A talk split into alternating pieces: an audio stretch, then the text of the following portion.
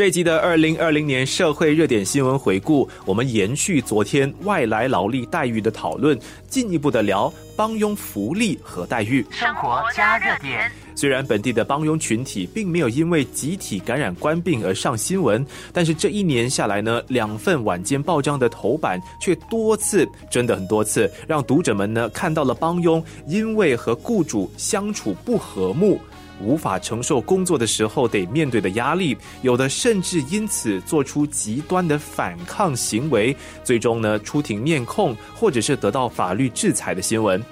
我们真的没有办法在这次的节目当中细微的讨论复杂的雇佣关系。不过，要继续思考如何改善帮佣的待遇和福利的话呢，我是觉得我们现在呢必须将今天所面临的新常态作为一个很重要的考量。家庭佣工中心兼外籍劳工中心的主席杨木光也对此分享了看法。今天多数的这个雇主，他们也已经变成是在家办公了。那女佣本来就是在家办公的，但是以前女佣在家办公的时候，雇主多数都不在。那现在呢，在家办公的话，变成所有的雇主也跟他一起都在同一个这个工作场所里面，所以他们就有一点变成一般客工的这种工作场所的情况，就是大家都变成是同僚同事。那大家还是老记得我是老板，我现在忽然间想到我要你做什么，我马上要你做什么，忘了说现在大家都在这个屋檐下，那么大家的压力都很大的时候呢，就应该要有更好的同理心，那么更加要很注意，呃，这个女佣在心理上的一些变化，必须要注意她的一些肢体的语言呐，呃，或者是有时候发现如果她真的有一些忧虑的话，因为我们最近是有一些个案，就是有个女佣她她跳楼了。当然，我们问他什么原因的话，他肯定不会说出是因为工作或者因为什么。但是不断的，我们去慢慢慢慢跟他了解之后呢，我们发现他最大的一个情绪是他想家了。因为这个疫情同同时还有一个情况就是说，实际上别的国家的疫情也蛮严重的。所以有很多这些离乡背景很久的客工，他们一方面也担心那边，那边的家人也担心他们在这里，所以变成在情绪上是有很大的波动了。再加上他们，因为如果现在他们的老板，特别是女佣，他们整天都在家里，就好像说是有一个管工。二十四小时一直都在喊着，用嘴巴喊着，那这样的话变成他们会很受不了，因为这跟他们平时的工作情况是完全不同。生活加热点，所以我们觉得，呃，雇主在这个时候也必须要考虑做出调整。呃，最重要是让他们能够安心、能够放心、能够继续在这里工作。那尤其是现在因为疫情的关系，呃，外来的这个客工的来源已经也紧缩了。所以我们更加要更重要的是要留住他们，所以我觉得雇主在这方面应该跟我们进一步的呃协商。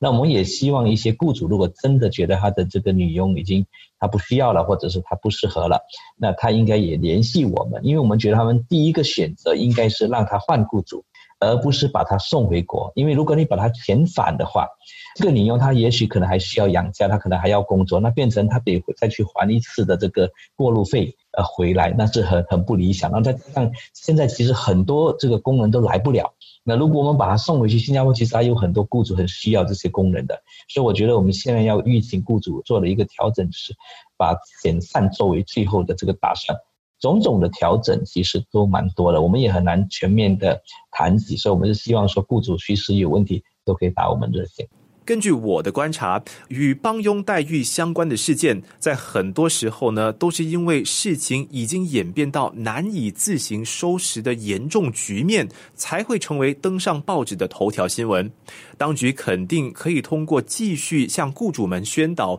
优良的雇主雇员关系。不过，我们是否能不能也把焦点放在外来劳力本身呢？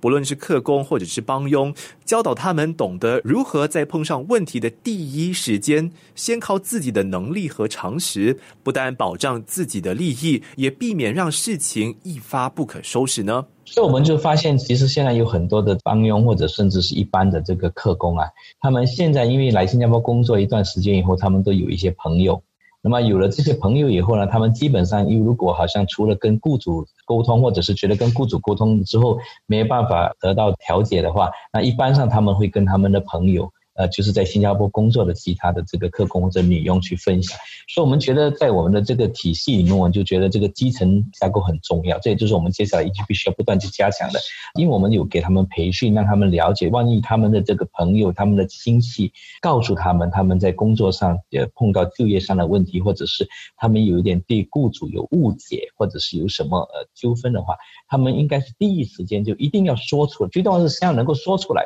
说出来了以后呢，那我们就告诉这些客工呢，他能够呃通过这个我们的这个中心的服务的渠道，各个不同的热线，还有呢更重要就是说他身边的这些朋友，其实有一些也已经是成为了我们的这个自工的话，那当然这个是可以给他们一个很大的帮助。生活加热点。那当然还有，我们也进一步强化了他们的个 touch point，什么意思呢？就是说不能等到他们有问题来找我们。所以我们现在呢，也在人力部的支持之下呢，也为我们的所有的帮佣跟我们所有的这个客工呢，呃，能够有更好的这个接触。也就是当他们一来到新加坡的话，我们有这个呃 SIP 融入的计划，呃一天的这个课程。那通过这个课程，我们也让他们更清楚的了解他们的权益，也更清楚的了解他们碰到问题的时候，他们应该怎么做。那现在我们也也通过这次疫情的发展，也也让我们的这个呃 CDE 跟 MWC 的所有的这些职工跟我们的自己的员工，